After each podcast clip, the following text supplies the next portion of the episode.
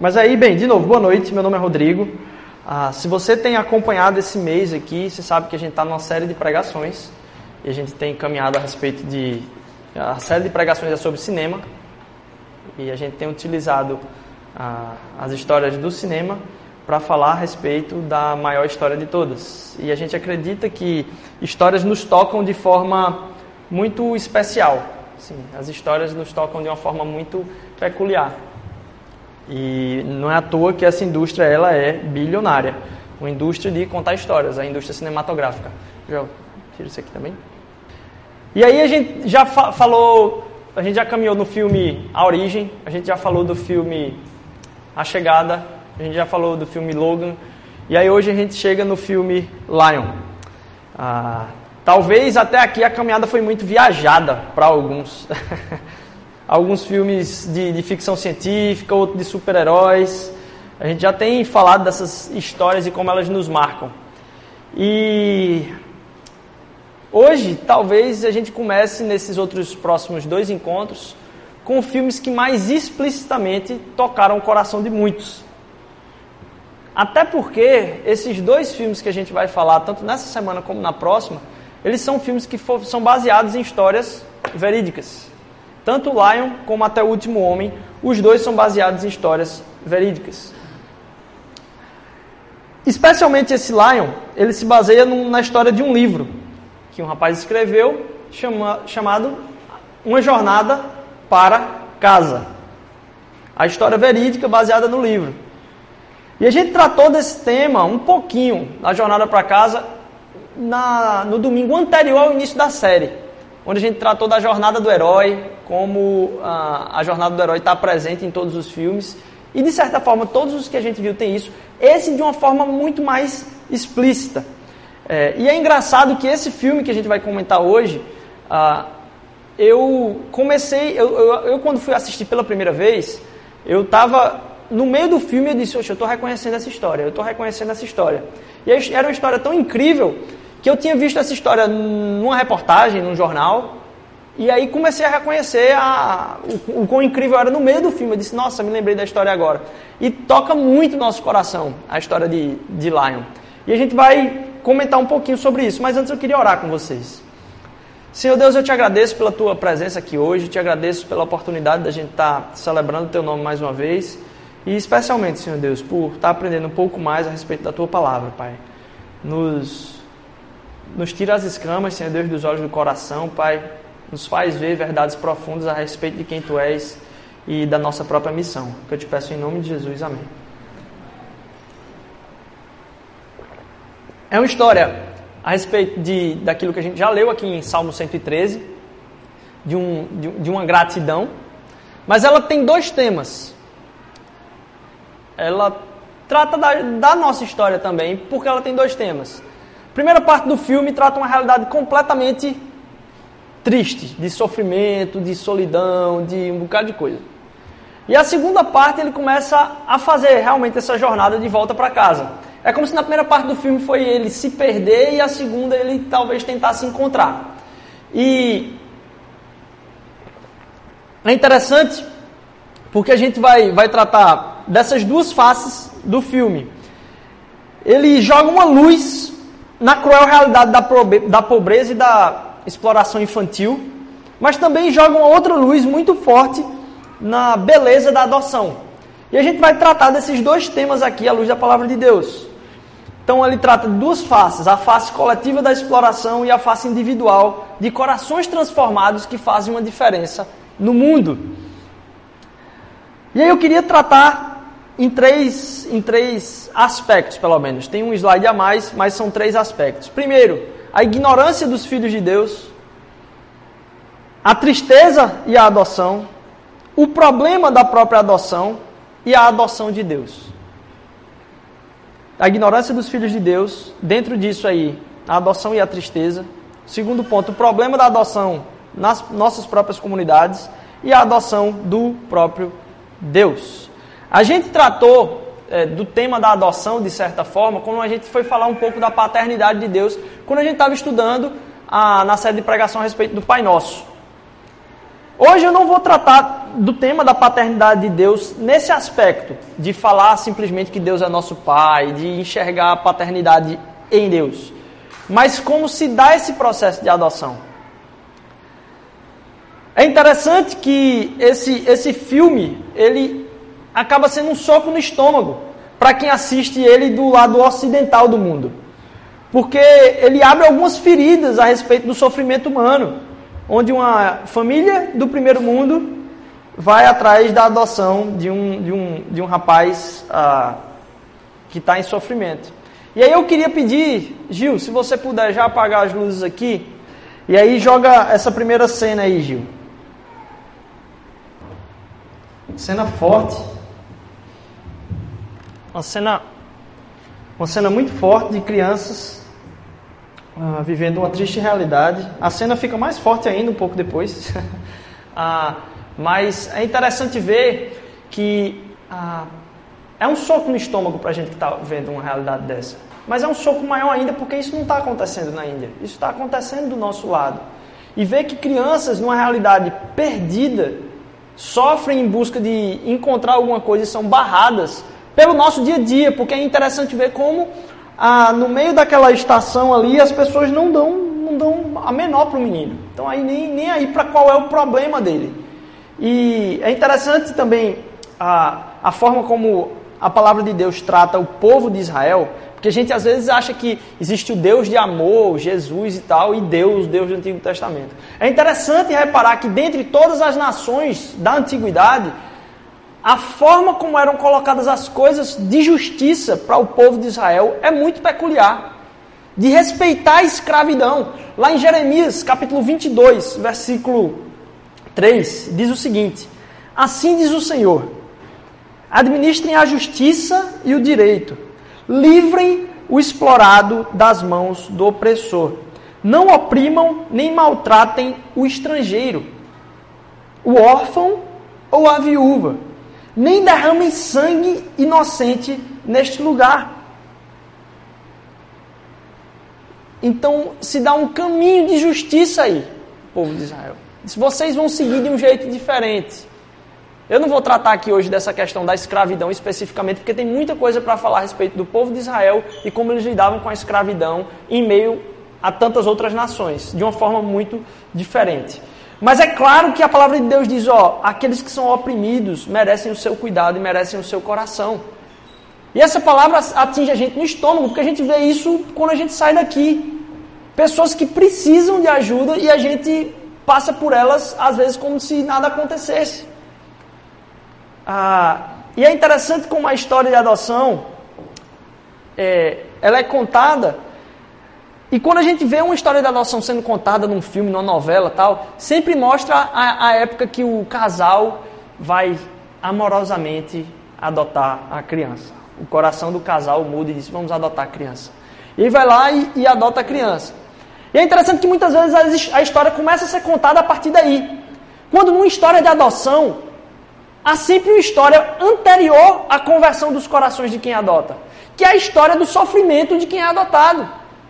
Antes de haver o coração convertido das pessoas que vão fazer essa, vamos dizer, essa doação de vida, há a história do sofrimento de quem precisa de um pai e de uma mãe. E essa história é muito mais antiga do que essa mudança, nossa, vamos adotar. Não, existe essa história anterior. Ah, e é interessante que ah, nesse filme, o ator, que no caso foi adotado, e aí a gente leu aqui, ó, cuidem do estrangeiro, cuidem dos órfãos, cuidem das viúvas. É interessante que ele foi a fazer uma apresentação do filme nos Estados Unidos como estrangeiro da Índia e foi barrado de entrar. O próprio ator foi barrado de entrar na apresentação do próprio filme, na, na, na imigração. Então, na pele, a, a prática estava acontecendo, inclusive com quem estava fazendo a, o, o, o longa-metragem. E aí há sofrimento nessa, nessa história de adoção antes. E é interessante a gente reparar o sofrimento do outro, porque essa é a convocação que Deus faz para a gente. Em reparar as histórias do outro. Porque a gente tem muita facilidade em querer ver o que é que Deus vai fazer com a minha história. Mas o nosso chamado é para olhar para a história das outras pessoas e ser bênção na vida das outras pessoas, nas suas histórias. Como o sofrimento do outro é real e a gente não consegue entender, porque a única coisa que a gente consegue sentir é o nosso próprio sofrimento. A gente só tem olhos para o nosso próprio sofrimento. É tanto que às vezes é engraçado quando alguém chega dizendo que alguma coisa ruim aconteceu numa roda. Nossa, passei por maior barra esses dias. Aí tem alguém na roda que menospreza e diz: E eu? Que aconteceu isso, isso e isso comigo. Sempre acontece quando a gente está numa rodinha de alguém colocar uma, como se fosse uma competição de sofrimento. Porque a gente só tem olho para o nosso próprio sofrimento. A gente não consegue enxergar a dor do outro e essa dor é real. Essa semana a gente teve a morte de mais um influenciador da nossa juventude. Não sei quem conhece, mas uma das bandas mais influenciadoras de, de, de nossa juventude, o Linkin Park, seu vocalista se enforcou essa semana. Da mesma, no, aniversário, se não me engano, do próprio Chris Cornell, que era de uma outra banda que influenciou uma outra geração imediatamente anterior a essa, que também se suicidou, era muito amigo dele. E eu eu estava vendo alguém, alguém falar num contexto completamente diferente. E ao ver essa notícia eu disse, nossa, como é, como é verdade isso. Alguém há um tempo atrás estava dizendo que a música de Cazuza falava que os, meus heróis morreram de overdose. Talvez a geração de hoje podia dizer que os heróis dela morreram de, de, de suicídio. E muitos desses heróis perdem a noção da própria vontade de viver. E quando a gente vai tratar esses temas, a gente sempre trata esses temas do ponto de vista de o, como se resolve. E não um atentar para o sofrimento da outra pessoa. Porque independentemente do que aconteceu, a outra pessoa estava sofrendo. E o nosso papel não é discutir o conceito do quão certo é, qual é a alternativa, a parte... Não! Nosso conceito é ser bênção na vida das pessoas que estão sofrendo. E o sofrimento delas é real. O sofrimento no mundo é real. E precisa de mão. Eu estava conversando com alguém que estava passando por um sofrimento muito grande esses dias, próximo à depressão. E a, a só a notícia desse, desse, desse suicídio fez ela afundar um pouco mais ainda nessa, nessa, nessa característica de, de depressão. E eu disse, nossa, qual é o papel da gente? É ouvir, é estar tá perto. É tentar entender o sofrimento do outro, para a partir daí estar presente, dizendo eu estou aqui, eu estou aqui, eu estou aqui. Porque soluções pragmáticas não é o que Deus chamou a gente para fazer. São soluções que vão nos desgastar. Não é uma frase de Facebook, não é uma frase de Twitter que resolve os problemas das outras pessoas. É o nosso tempo. É investir tempo em pessoas, investir tempo em pessoas que a gente sabe que podem ser influenciadas por isso. E ah, sobre esse tema do sofrimento, é interessante, aí fica a dica, do, essa semana teve a apresentação dos Arrais, e, que é uma, uma banda, que, que, uma dupla de irmãos que compõem músicas cristãs, e o CD novo deles trata especificamente a respeito de desertos na própria vida. E ah, é interessante que uma das frases ele diz: oh, Eu terminei um deserto na minha vida e quando eu cheguei no fim desse deserto, eu encontrei um mar de areia. Eu encontrei um mar de areia. Após passar por esse deserto. E um dos questionamentos é: onde é que eu encontro a paz? Aonde há a paz? De onde vem essa paz? Quando eu sinto a paz, de onde ela vem?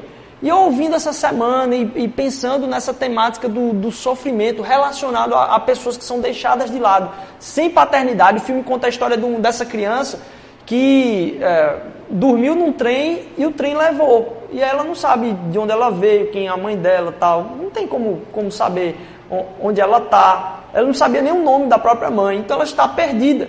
E eu comecei a pensar quantas pessoas perdidas em sofrimento real. E Deus, desde o Antigo Testamento, está dizendo: ó, olhem para o estrangeiro, olhem para aquele que precisa dessa ajuda.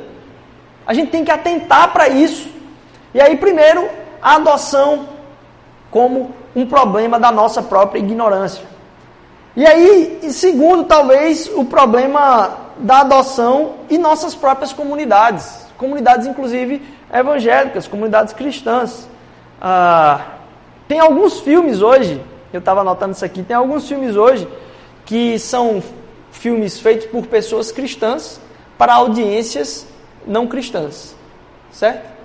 Eu acredito que esse é um filme feito não necessariamente por pessoas cristãs para atingir em cheio o coração da igreja, para atingir em cheio o coração de quem é sedento por Deus e precisa ser a voz de Deus nesse mundo. Eu vou pedir que Gil solte a segunda a segunda cena. E continuando aquilo que a gente estava falando, esse é um filme que a gente precisa ver mesmo e ser impactado por isso, porque eu acho que a gente não leva em muito, muita consideração a temática da adoção com a seriedade que precisa. É, se vocês puderem abrir comigo lá em Romanos capítulo 8, versículo 15. Romanos, livro de Romanos capítulo 8, versículo 15. Se você não tiver Bíblia aí com você, fique tranquilo, é, acompanhe aqui comigo de, de ouvido mesmo, não precisa ficar constrangido não. Ah, em Romanos capítulo 8, versículo 15. Porque não recebeste o espírito de escravidão, para outra vez estar em temor, mas recebeste o espírito de adoção de filhos, pelo qual clamamos, Abba, Pai. E aí eu vou passar para Efésios capítulo 1, versículos de 4 a 6. Efésios capítulo 1, versículos de 4 a 6. Porque Deus, Efésios 1, 4 a 6. Porque Deus nos escolheu nele antes da criação do mundo para sermos santos e irrepreensíveis em sua presença. Em amor nos predestinou para sermos adotados como filhos por meio de Jesus Cristo, conforme o bom propósito da sua vontade, para o louvor da sua gloriosa graça, a qual nos deu gratuitamente no amado. É interessante como a igreja ainda não leva com seriedade essa temática. Na verdade, eu tenho visto que algumas vezes quando a gente vai comentar a respeito de adoção, eu e minha esposa, é, em pessoas próximas, pessoas que são convertidas e, e tem Jesus Cristo como seu Salvador. O como esse tema ainda é um mito, assim, uma, a, a, gente tem distância. Não, não é, é, é um negócio muito difícil. Às vezes, quando acontece alguma tragédia em uma família que tem alguém adotado, a pessoa aponta para a pessoa que está tá lá como adotado. E a gente trata esse tema como se fosse um, um dos meros temas. Não, esse tema é, é colocado com centralidade na Bíblia. Com centralidade tal que a imagem que Deus tem da salvação é de ter enviado o seu próprio filho, e eu e você somos feitos filhos adotivos de Deus. Essa é a linguagem que Deus usa para falar conosco. Ele nos trouxe, como no, no, no filme, da perdição daquilo que a gente estava vivendo, para a sua própria casa. E diz para a gente o tempo todo: você é tudo o que eu gostaria de ter. E nós continuamos fugindo dele nas nossas práticas, daquilo que a gente acredita que os nossos desejos vão satisfazer a nossa mente. E logo em seguida que a gente faz aquilo que nosso desejo nos chama, a gente tem remorso, a gente tem um bocado de coisa que acaba nos prendendo mais e mais em vícios da vida o tempo todo. Vícios leves e vícios pesados. Mas a linguagem que Deus usa para falar conosco é a linguagem da adoção.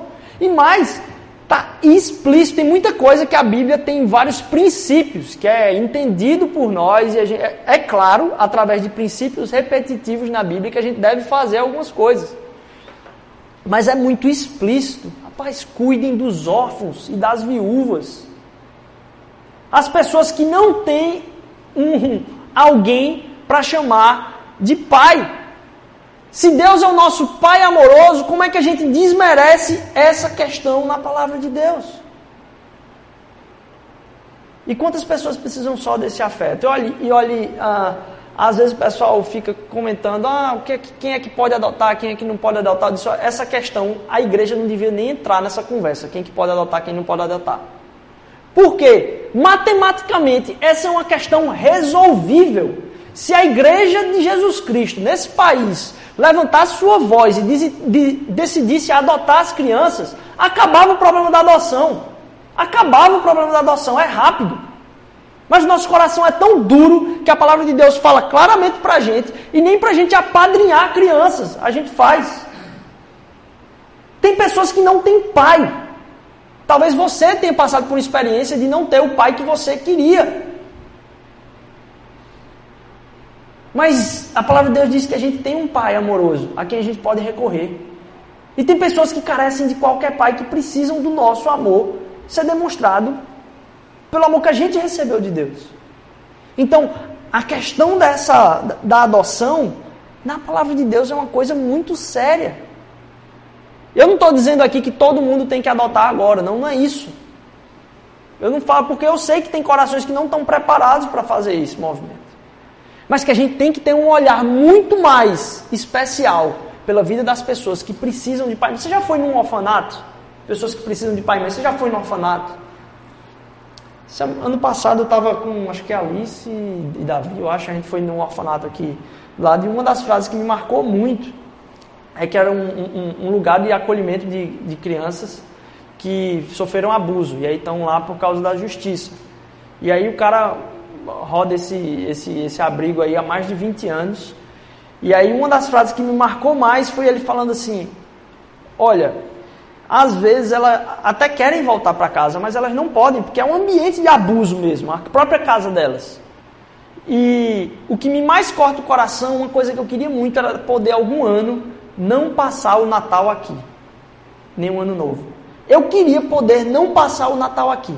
Por mais que era claro nos olhos daquela pessoa que ela amava as crianças, mas partiu o coração dela ver a quantidade de tristeza aglomerada na vida daquelas crianças num dia tão especial onde elas não podem ter contato com ninguém, a não ser com o sofrimento do próprio abandono. E aquele rapaz disse: eu, eu queria muito poder algum dia não ver isso, porque é um dos dias mais tristes da minha vida, todo ano se repete, no Natal e no Ano Novo. E tem aqui aos montes uma carência enorme. Todo mundo que vai em um lugar como esse disse: Nossa, Qualquer coisa que você faz parece que é transbordante de alegria para quem está recebendo aquilo ali.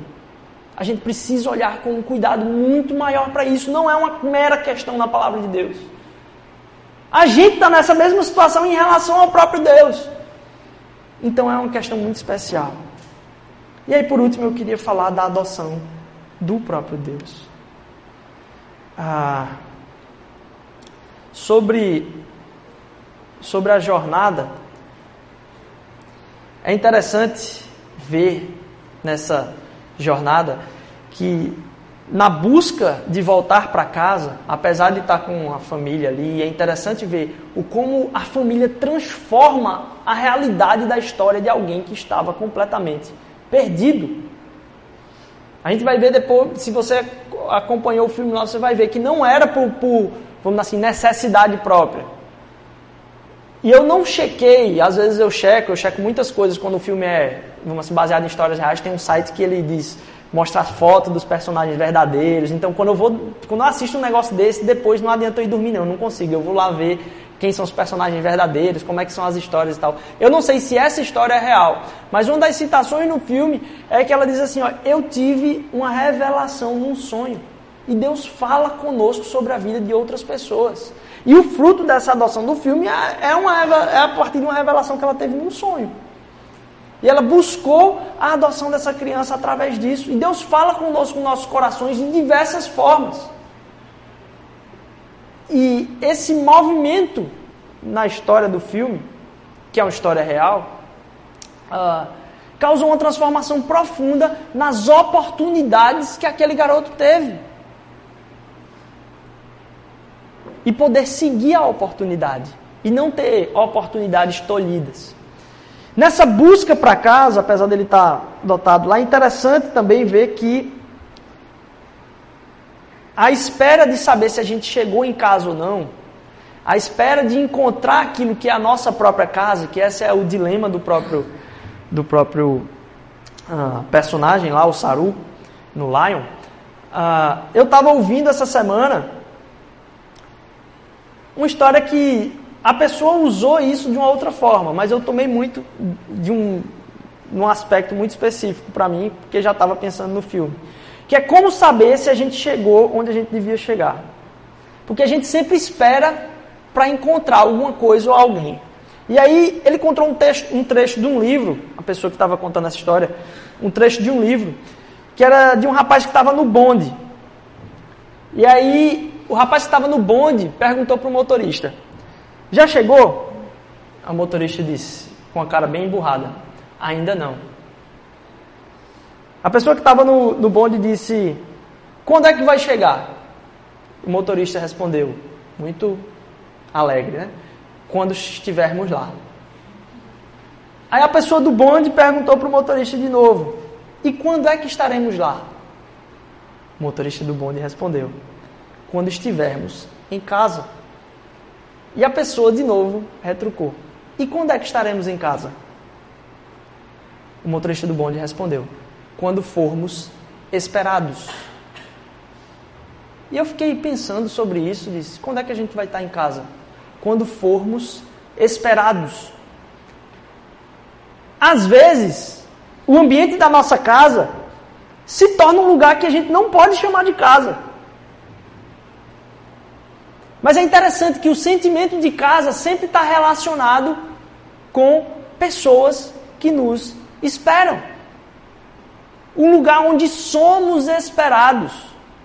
Um lugar, porque às vezes pode ser estar com amigos, mas a gente se sente em casa, porque ali nós somos esperados. Em contrapartida, a gente pode ter um lar, mas que por causa de relacionamentos completamente quebrados, não são entendidos na nossa alma como casa. E a gente falou semana passada dessa busca por uma casa. Que o nosso corpo está em busca por uma casa, mas a nossa alma tem necessidade de estar em paz em algum lugar também. E sentir-se esperado faz parte dessa jornada. E aí eu queria que Gil passasse o último, último trecho lá para a gente dar uma, uma olhada. É interessante que ah, essa é a representação da espera. Uma criança que sai de uma realidade de, de tristeza, de dormir no chão, está pensando como um sonho de um lugar onde ela está carregando pedra, mas é um lugar onde ela está sendo esperada um lugar onde tem alguém que ama ela ali, que a espera. E é bom a gente entender a, a nossa relação com Deus nesse aspecto, porque a confusão que se faz da proclamação do Evangelho é que Deus espera alguma coisa de você. Deus espera alguma coisa de você. E aí você só pode se relacionar com Ele porque você conseguiu aquilo que Ele espera que você faça. E talvez você nunca caminhou perto de Deus porque você imaginou a religião como sendo isso aqui. Como sendo Deus esperando alguma coisa de você. Quando na verdade o evangelho, o que ele prega é que Deus espera por você. Deus não espera algo que você possa fazer para ele porque ele não tem necessidade de nada. Ele espera por nós.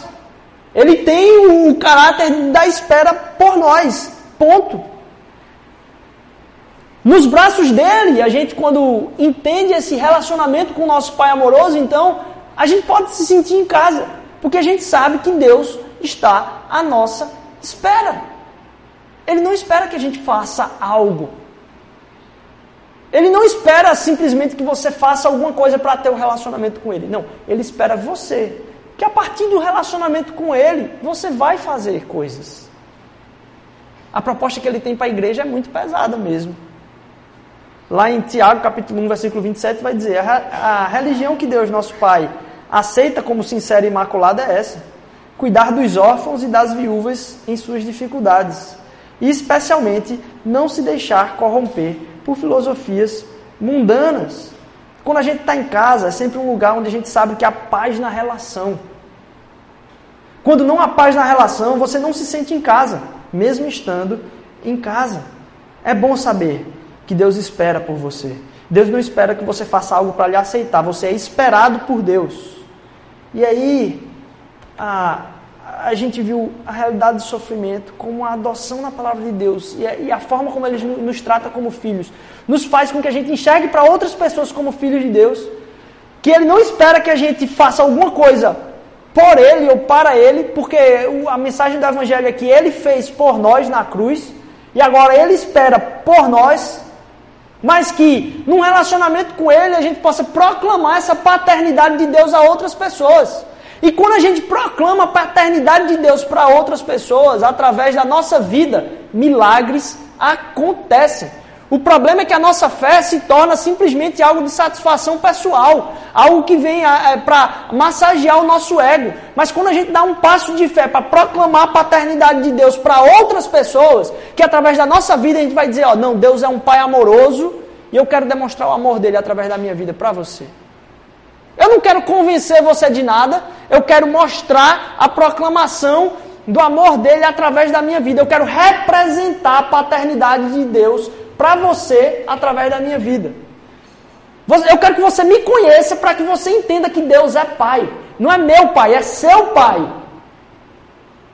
E quando a gente vive uma vida, a partir disso, milagres acontecem. Engraçado, ontem eu estava conversando com um pastor. Ah, ele tem 36 anos, dessa altura aqui. E muito empolgado. Estava num congresso ontem, ele muito empolgado, conversando a respeito do discipulado, de como Deus chama a gente para o discipulado, para amar as pessoas e tal. E aí ele está numa igreja há três meses e ele estava me contando uma história que nessa igreja que ele está há três meses, se não me engano foi nessa, ele conheceu um rapaz que tinha sido ah, condenado. Quer dizer, estava para ir para julgamento e iria ser condenado por um crime que cometeu, ia passar um, um, ele ainda era menor de idade, ia passar um ano lá detido. E aí ele começou a ver o testemunho de mudança do jovem, uma pessoa que não tinha paz, e ele disse: Eu preciso fazer alguma coisa por essa pessoa. Mas já, já havia um julgamento, não tem o que fazer. O que é que a pessoa vai fazer quando tem um julgamento já certo, a pessoa já cometeu o crime? Ele disse: Eu quero falar com a juíza. Eu vou falar com a juíza. E aí você não pode falar com o juiz antes de um julgamento a respeito para implorar pela vida de ninguém, né? Ele disse, não, mas eu vou lá, vou pedir para falar com a juíza. O cara insistiu tanto, a juíza não, só que a gente só fala com advogado, que conversa é essa? Não, aceitou falar com o rapaz, com o pastor. E aí o pastor disse que falou com ela e disse, doutora, eu queria testemunhar para você aqui que eu sou o testemunho vivo da transformação que esse rapaz teve. Eu sou o testemunho vivo. E quando ele estava falando, eu disse, a mulher vai pensar o quê? Assim, assim é bom demais. Então todo mundo chegava na juíza e falava um negócio desse, né? Arranjava algum amigo e mandava lá na juíza. Ele falou: Eu sou um testemunho vivo da mudança desse rapaz. Eu quero fazer uma proposta para a senhora. Pode condenar ele a um ano. Mas condena ele a ficar um ano preso na minha casa. Condena ele a ficar um ano presidente da minha casa. Pode condenar, ele fica um ano presidente da minha casa. E eu vou ser, ter que ser o responsável pela vida daquela pessoa por cumprir essa pena. Manda ele lá para minha casa.